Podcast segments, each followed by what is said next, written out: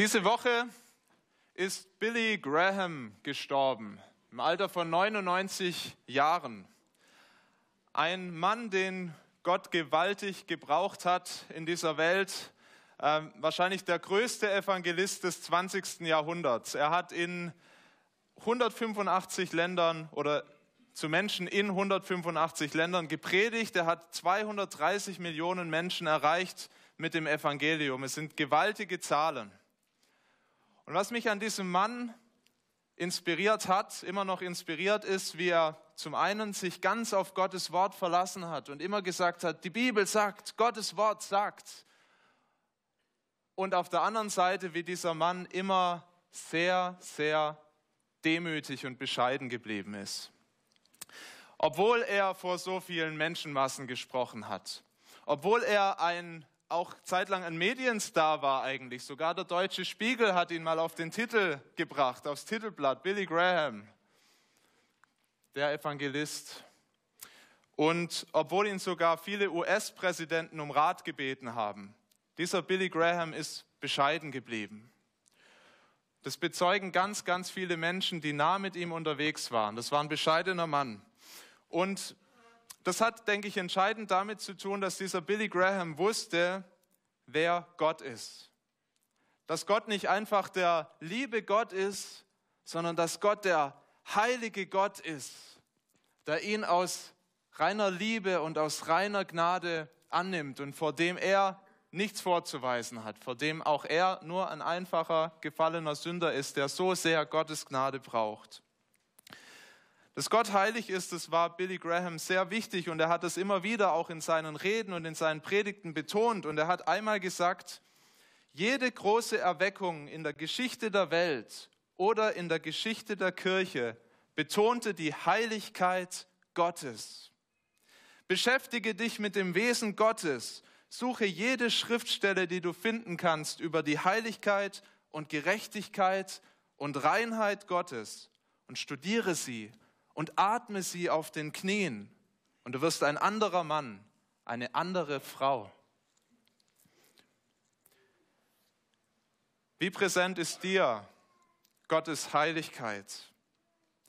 Ich meine nicht nur am Sonntagmorgen im Gottesdienst, sondern in deinem Alltag, in den einfachen Dingen des Lebens. Wie gegenwärtig ist dir da, dass Gott der heilige Gott ist?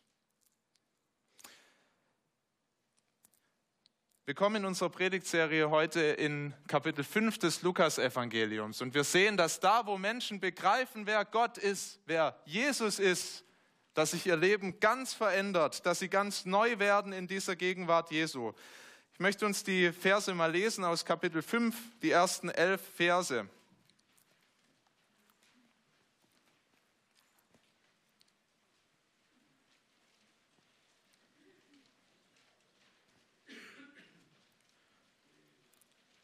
Und da sehen wir Jesus zuerst predigen. Es begab sich aber, als sich die Menge zu ihm drängte, zu Jesus drängte, um das Wort Gottes zu hören. Da stand er am See Genezareth und sah zwei Boote am Ufer liegen. Die Fischer aber waren ausgestiegen und wuschen ihre Netze. Da stieg er in eines der Boote, das Simon gehörte, und bat ihn, ein wenig vom Land wegzufahren. Und er setzte sich und leerte die Menge vom Boot aus. Und als er aufgehört hatte zu reden, sprach er zu Simon, fahre hinaus, wo es tief ist, und werft eure Netze zum Fang aus. Und Simon antwortete und sprach, Meister, wir haben die ganze Nacht gearbeitet und nichts gefangen. Aber auf dein Wort will ich die Netze auswerfen. Und als sie das taten, fingen sie eine große Menge Fische und ihre Netze begannen zu reißen. Und sie winkten ihren Gefährten, die im anderen Boot waren, sie sollten kommen und mit ihnen ziehen. Und sie kamen und füllten beide Boote voll, sodass sie fast sanken. Als das Simon Petrus sah, fiel er zu Jesu Füßen nieder und er sprach, Herr, geh weg von mir, ich bin ein sündiger Mensch. Denn ein Schrecken hatte ihn erfasst und alle, die bei ihm waren, über diesen Fang, den sie miteinander getan hatten. Ebenso auch Jakobus und Johannes, die Söhne des Zebedäus, Simons Gefährten. Und Jesus sprach zu Simon, fürchte dich nicht, von nun an wirst du Menschen fangen. Und sie brachten die Boote ans Land und verließen alles und folgten ihm nach. Das Erste, was wir in diesem Abschnitt sehen, in den ersten fünf Versen, ist, dass Jesus mit Vollmacht spricht. Erst predigt er zu den Menschen dort am See Genezareth. Und wir haben das schon äh, letzte Woche gesehen, wie die Menschenmassen kamen und wie sie ihn hören wollten. Bisschen wie so ein Popstar oder ein großer Redner. Alle wollen mal hinkommen und hören und fragen sich, was hat er uns denn zu sagen? Lukas schreibt, er lehrte mit Vollmacht. Und der Evangelist Markus ergänzt das noch. Er sagt, er lehrte mit Vollmacht und nicht wie ihre Schriftgelehrten. Also er hat ganz anders Gottes Wort verkündigt, mit einer ganz anderen Autorität. Das war nicht so eine Sabbatrede von Professoren im, in, in der, im Tempel, sondern es war wirklich mit Autorität. Der wusste viel tiefer, was Gottes Wort bedeutet. Der konnte es ihnen auslegen. Wahrscheinlich haben Sie gesehen, der lebt auch danach der spricht das so, als würde mein Leben wirklich davon abhängen, wie ich darauf antworte.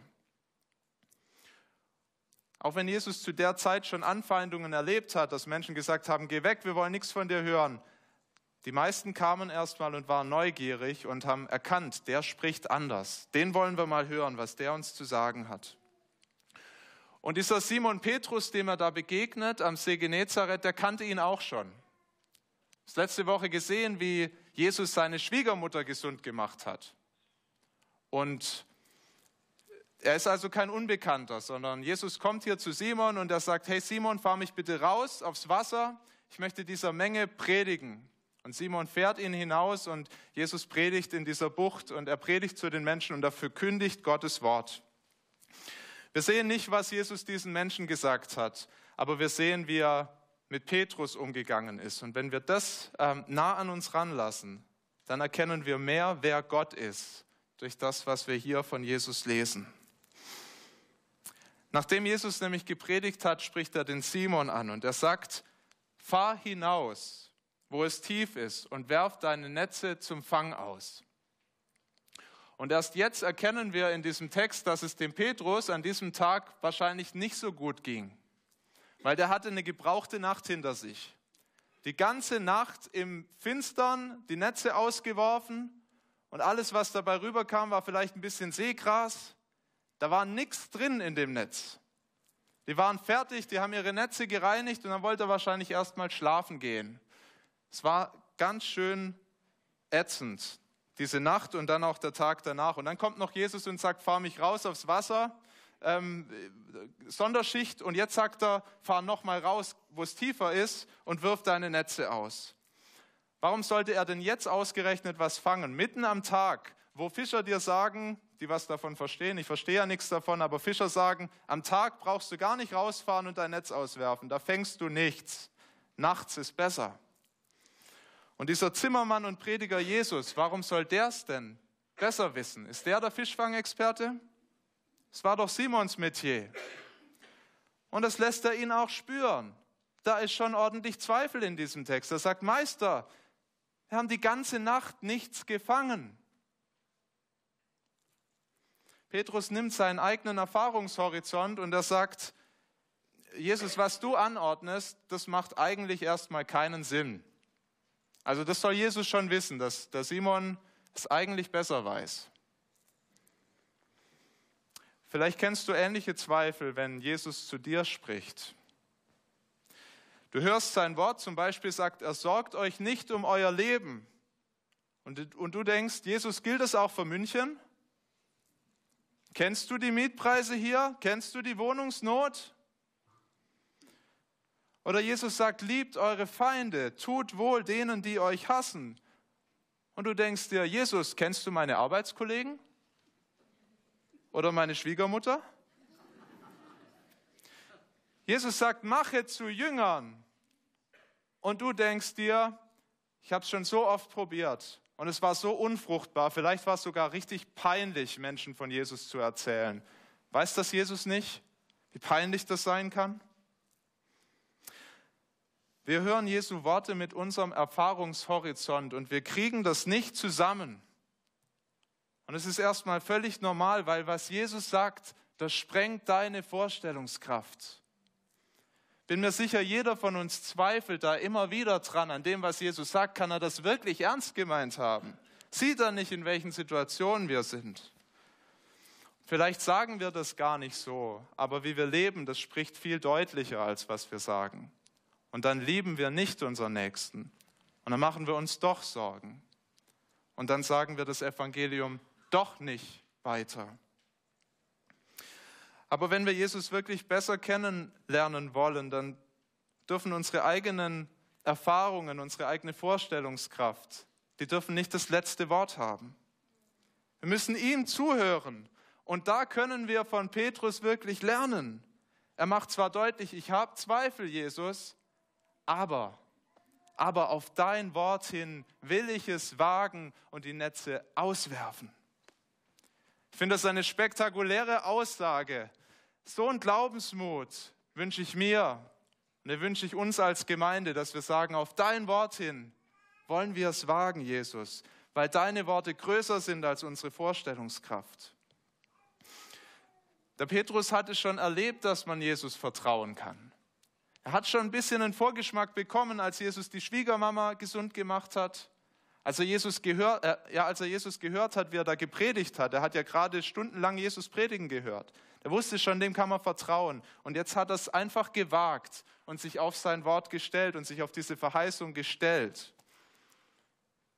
Wie antwortest du, Jesus? Echter Glaube zeigt sich darin, dass wir seinem Wort vertrauen und unseren Zweifel nicht über sein Wort stellen. Das ist keine Theorie für den Sonntagsgottesdienst. Das ist Lebenspraxis. So soll unsere Woche sein, dass wir auf sein Wort mehr vertrauen als auf unsere eigene Vorstellungskraft. Vielleicht erlebst du Gottes Wort als wenig lebendig. Vielleicht hast du den Eindruck, das ist überhaupt nicht relevant für mein Leben. Ich kann nicht in dein Herz reinschauen, aber könnte es vielleicht sein, dass du in so vielen Punkten deine eigenen Erfahrungen über sein Wort stellst, es gar nicht an dich ranlässt. Ich habe das schon oft erlebt in Hauskreisen, aber auch in Einzelgesprächen, dass wir Menschen gesagt haben, ja, das kann man ja gar nicht leben. Und dass sie ihren Zweifel drüber gestellt haben und Gottes Wort ganz weit weggedrückt haben und gesagt haben, das geht ja gar nicht. Ähm, für mich gilt das nicht so normal Zweifel sind, lasst uns da nicht stehen bleiben. Lasst uns Gott beim Wort nehmen. Wenn Jesus Christus spricht, dann verdient er unser Vertrauen. Er ist der Sohn Gottes, der mit göttlicher Vollmacht spricht und so viel mehr zu tun vermag, als wir uns vorstellen können. Petrus hilft uns hier, unseren Zweifel in ein Gebet zu packen und zu sagen, Herr, dies und das spricht wirklich dagegen. Es gibt gute Gründe, deinem Wort nicht zu vertrauen. Aber auf dein Wort hin will ich es wagen, auf dein Wort hin will ich gehen. Und dann sehen wir, dass dieses Vertrauen sich bei Petrus auszahlt und dass er wirklich erleben darf, dass Jesus keine leeren Worte für ihn hat. Das Unglaubliche geschieht. Diesmal, mitten am Tag, fangen sie Fische. Nicht ein paar, sondern so viele, dass die Netze zu reißen drohen dass sie die Kollegen ranrufen müssen mit ihrem Boot, kommt mal her. Und sie ziehen die Fische raus und die Boote gehen fast unter. Das ist unvorstellbar.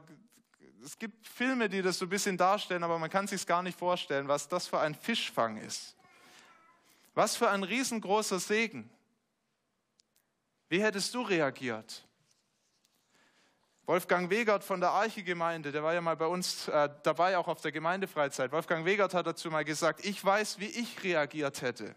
Ich weiß, was ich getan hätte. Ich hätte diesen Mann gebeten, einmal pro Woche für fünf Minuten vorbeizukommen und dieses Wunder zu wiederholen. Ist doch klasse. Gutes Geschäft. Aber der Petrus ist nicht Wolfgang Wegert. Erstaunlich, wie er auf diesen Fang reagiert. Und es ist ihm überhaupt nicht wichtig, dass da so viele Fische sind. Er schaut gar nicht mehr auf die Fische, sondern er schaut auf Jesus. Und er wirft sich vor ihm nieder, vielleicht mitten in diesen Fang rein, und er bittet ihn eindringlich, Herr, geh weg von mir. Ich bin ein sündiger Mensch. Mit Jesus auf einem Boot zu sein, das ist für ihn plötzlich richtig unheimlich. Ist total strange. Er merkt, diese Fische haben sich nicht zufällig in mein Netz verirrt. Einer hat es ihnen befohlen, einer wusste genau, wo sie sind. Und plötzlich ist ihm völlig klar, dieser Jesus, der spricht nicht nur mit göttlicher Vollmacht, er wirkt auch mit göttlicher Vollmacht. Ja, er ist der heilige Gott, er ist der Herr der Welt, er ist der Herr über die Natur. Und im Licht dieser Herrlichkeit, in diesem Licht von Jesus, im Licht seiner Heiligkeit, da erschrickt er zutiefst, weil er erkennt, ich bin ein Sünder. Weil er das erkennt, was auch manche von euch Täuflingen gerade bezeugt haben. Meine Sünden sind so groß, ich kann vor diesem Jesus, vor dem lebendigen Gott gar nicht bestehen. Das ist ein ganz schmerzhafter Augenblick für Petrus, als er das erkennt. Er macht die Erfahrung, die Jesaja lange vor ihm gemacht hat. Weh mir, ich vergehe vor diesem heiligen Gott. Da ist so viel, was ihn von Jesus trennt. Seine ganze Rebellion gegen Gottes Gebote, sein böses Herz, seine eigene Ohnmacht. Wie oft hat er im Leben schon versagt? Wie oft kriegt er es einfach nicht hin? All das steht ihm vor Augen, als er dann den heiligen Gott sieht. Und er erträgt es gar nicht, diesem heiligen Gott in die Augen zu schauen, sondern er fällt vor ihm nieder und er sagt, geh weg, ich ertrag's nicht. Und wir müssen uns vor Augen halten, dass das nicht jedes Mal passiert ist, wenn Menschen Jesus begegnet sind. Jesus hat teilweise mächtige Wunder im Leben von Menschen gewirkt. Wir lesen einmal, dass er Kranke geheilt hat, Gelähmte geheilt hat. Die kamen nicht mal zurück zu ihm und haben ihm Danke gesagt. Geschweige denn haben sie verstanden, wer Jesus wirklich war. Und der Petrus hatte schon große Dinge mit Jesus erlebt. Seine Schwiegermutter ist gesund geworden, hat erlebt, wie Jesus Kranke, auch noch andere Kranke geheilt hat, aber er hat noch nicht erkannt, wer Jesus wirklich ist. Und deshalb müssen wir auch ein bisschen vorsichtig damit sein, wie hoch wir Wunder eigentlich einschätzen, wie wichtig Wunder eigentlich sind. Es passiert hier ein großes Wunder, das Jesus tut, aber es passiert noch ein größeres Wunder, was im, ganz im Verborgenen geschieht, im Herzen von Petrus. Nämlich, dass dieser Petrus an diesem Tag erkennen darf, wer Jesus wirklich ist. Das ist das Entscheidende. Er erkennt, Jesus ist nicht einfach ein Wunderheiler, er ist nicht einfach ein guter Lehrer, er ist nicht einfach ein Fischfangexperte, er ist der heilige Gott. Und Petrus fällt vor ihm nieder. Wie reagierst du auf das, was hier passiert? Es von den Täuflingen gehört. Sie, einer von euch hat gesagt, die Wunder haben dich beeindruckt. Und du hast erkannt, Jesus, der ist Gott. Es hängt ganz entscheidend davon ab, wie wir Jesus sehen. Ist er für uns ein guter Lehrer, einer, der uns mal einen weisen Ratschlag hat? Ist er der Helfer in der Not, wenn du mal nicht weiter weißt? Ist er dein bester Freund, bester Buddy? Er kann all das sein. Aber wir haben Jesus nicht wirklich erkannt, wenn wir nicht begreifen, dass er zuallererst der heilige Sohn Gottes ist. Wenn du das verstehst, dann wirst du wie Petrus erstmal deine eigene Schuld erkennen, was dich von Gott trennt. Ich weiß, dass das vielen von uns heute, gerade in unserer Gesellschaft, sehr negativ vorkommt. Eigene Schuld, eigene Sünde, was soll das sein? Ich bin doch kein Sünder. Aber da vor Jesus, wenn du wirklich begreifst, wie heilig er ist, wer er ist, da spielst du dieses Spielchen nicht mehr, da versteckst du dich nicht mehr, da erkennst du deine ganze Schuld und du erkennst, ich kann vor Gott nicht bestehen. Und du wächst auch nur in der Beziehung zu Christus und in der Beziehung zum lebendigen Gott, wenn du das immer mehr erkennst, wie heilig er ist und wie sündig du bist und wie dringend du ihn brauchst. Und das ist ja das Wunderbare. dass wir das auch in diesem Text erkennen, dass Jesus da nicht stehen bleibt, sondern dass er auch zeigt seine göttliche Vollmacht gerade darin, dass er barmherzig ist, dass er gnädig ist. Schaut euch seine Reaktion darauf an, auf das Sündenbekenntnis, auf die Sündenerkenntnis von diesem Petrus. Das ist so unendlich gnädig. Jesus sagt, fürchte dich nicht. Fürchte dich nicht, Petrus. Er spricht die Sünden von Petrus noch nicht mal an. Er bohrt nicht in dieser Wunde, wo Petrus erkennt, wie schuldig er ist. Jesus spricht da nicht drüber. Muss gar nicht ins Detail gehen mit Petrus, weil Petrus selber weiß, wer er vor Gott ist. Wenn du deine Not erkennst und dich an Jesus wendest, dann nimmt er dich nicht auseinander. Er hält dir keine Strafpredigt.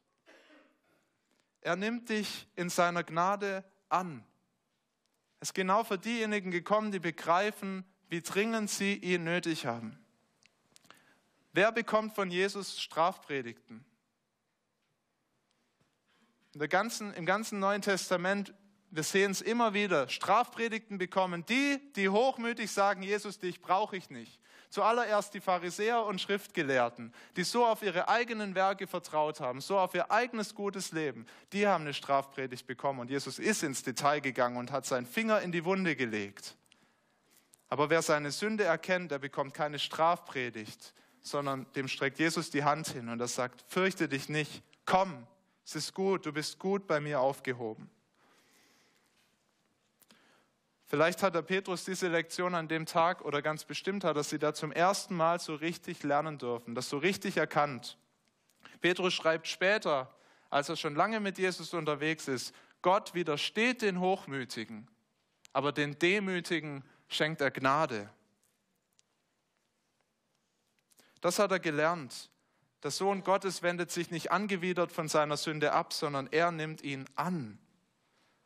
Und du hörst in diesem Fürchte dich nicht, Petrus, die ganze Retterliebe Gottes. Jesus nimmt den Sünder an, wo der Petrus ihn sich ganz weit weg wünscht. Da stellt Jesus die Beziehung wieder her. Er konnte so reden, weil sein Weg schon vorgezeichnet war, weil Jesus wusste, wie diese Geschichte weitergeht. Dass er erst diese Beziehung zu Petrus und den anderen Aposteln aufbaut und dass er dann ans Kreuz geht für die Schuld von Petrus und für jeden, der auf ihn vertraut. Dass er dort am Kreuz als ein Feind Gottes stirbt, damit wir Freunde Gottes werden können. Weil er diesen Weg kannte, weil er wusste, was passieren würde, konnte er diese Worte der Freundschaft zu Petrus sagen. Und Gott spricht es heute zu euch Täuflingen und er spricht es zu jedem, der auf ihn vertraut. Fürchte dich nicht, ich habe dich erlöst. Ich habe dich bei deinem Namen gerufen. Du bist mein. Und wir sehen, dass sich durch diese Begegnung, durch diese tiefe Erkenntnis, wer Jesus ist, wer er selbst ist und dass dieser Jesus ihn barmherzig annimmt, dass sich dadurch alles im Leben von Petrus verändert hat. Kriegt sogar einen neuen Beruf. Jesus sagt, häng deine Netze an Haken und komm mit, du wirst jetzt Menschen fangen. Das Wunder gerade war erst der Anfang. Jesus wollte gerade diesen Petrus gebrauchen, um noch ganz mächtige Dinge zu tun, damit diese Botschaft weitergeht. Menschen können wieder zu Gott kommen. Gott würde sie durch, gerade durch die Verkündigung von Petrus und vielen anderen aus dem Meer ihrer Verlorenheit retten. Und er wollte ihn dazu gebrauchen. Und wenn du dann weiter liest, in der Apostelgeschichte schaust, dann merkst du, wie gewaltig Gott auch diese Verheißung eingelöst hat. Und wie bei den ersten Predigten schon Tausende und Abertausende zum lebendigen Glauben an Jesus Christus gekommen sind. Es mag gut sein, dass der Petrus das an diesem Tag nicht auf dem Schirm hatte, was mal Großes passieren würde, auch dadurch, dass er das Evangelium weitersagt. Wir lesen allerdings, dass er auch hier Jesus vertraute und er und seine Kollegen bringen die Boote an Land und sie verlassen alles und sie folgen Jesus nach. Und ich möchte, dass wir uns das vorstellen. Die zwei Boote voll mit Fischen. Was für ein Geschäft. Das muss verarbeitet werden. Das muss jetzt auf den Markt gebracht werden. und sie lassen es einfach zurück. Muss sich jemand anders drum kümmern. Wir haben was Besseres, was Wichtigeres zu tun. Wir folgen Jesus nach. Ist das erstaunlich? Das ist ganz sicher erstaunlich, dass sie das alles zurücklassen. Aber noch viel erstaunlicher ist, dass Jesus diese Sünder ruft und dass er was mit ihnen zu tun haben will und dass er sie mitnimmt. Dass der heilige Gott sich nicht abwendet, sondern dass er sie mitnimmt. Erst als Petrus das erkennen durfte, da bekam er die Kraft, sein Leben neu auszurichten, ganz neu zu bewerten und sich radikal auf Jesus einzulassen. So wie Lukas das berichtet, war es für ihn einfach die logische Konsequenz und für die anderen Jünger, die da auch mitgekommen sind an diesem Tag. Logische Konsequenz. Gott kommt und ich folge ihm. Wenn dieser Gott ruft, dann kannst du nicht anders, als ihm zu folgen. Und wir müssen diese Männer nicht zu Helden machen. Wir wissen, dass der Zweifel auch im Leben gerade von Petrus später manchmal größer war als sein Vertrauen auf diesen Herrn Jesus Christus.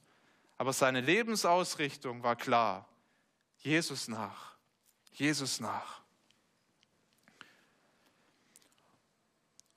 Und ich möchte dich zum Schluss fragen, welche Auswirkungen hat Gottes Gnade auf dein Leben?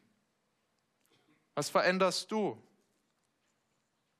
Siehst du Petrus und die Fischer und du denkst dir, das könnte ich nie.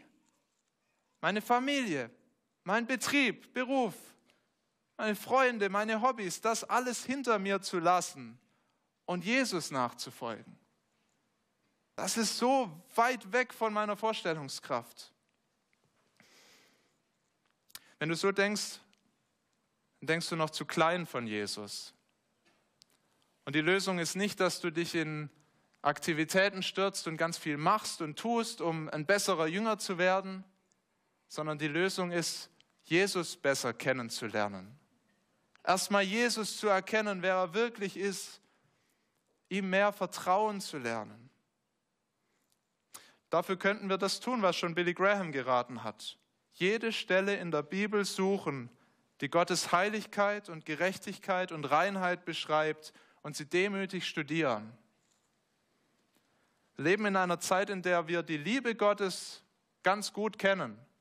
Sogar Menschen, die gar keine Christen sind, können dir viel von der Liebe Gottes erzählen. Aber Gottes Heiligkeit zu erkennen und dann zu begreifen, in welchem Verhältnis die Liebe und die Gnade dazu steht, dass er uns nichts schuldig ist und dennoch annimmt, das lässt in dir sehr groß werden und immer größer, je tiefer du es begreifst. Und aus dieser Botschaft kommt die Kraft der Veränderung. Wenn du sie wirklich glaubst, dann macht sie dein Herz ganz weich. Wenn Jesus Christus dir die Freundschaft anbietet, wenn du das tust, wenn er das tut, was du selbst nicht tun kannst, ja, wie kannst du denn dann noch anders als ihm nachzufolgen und diese Welt weniger wichtig zu nehmen und seinen Willen wichtig zu nehmen? Vertraust seinem Wort mehr als deinen Zweifeln. Das nennt man Nachfolge. Und wenn nur dieser heilige Sohn Gottes Menschen retten kann, dann muss die logische Antwort sein, dass wir das auch weitertragen, dass wir uns einklinken in seinen Auftrag, den er an diesem Tag dem Petrus gegeben hat. Sag das weiter, mach Menschen zu Jüngern. Erzähl ihnen vom Evangelium, dass der heilige Gott sich dir zuwendet, dass er dich annimmt in seiner großen Liebe und Barmherzigkeit. Wir können das tun, da wo Gott uns hinstellt.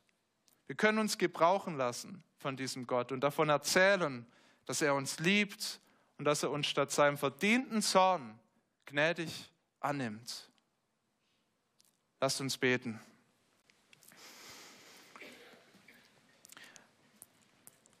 Vater im Himmel, wir staunen darüber, wie du an diesem Tag Simon Petrus begegnet bist. Staunen über das Wunder, das du getan hast, dass er Fische gefangen hat. Und wir staunen noch mehr darüber, dass du ihm die Augen geöffnet hast für deine Heiligkeit, dass er wirklich erkennen durfte, wer er ist vor dir.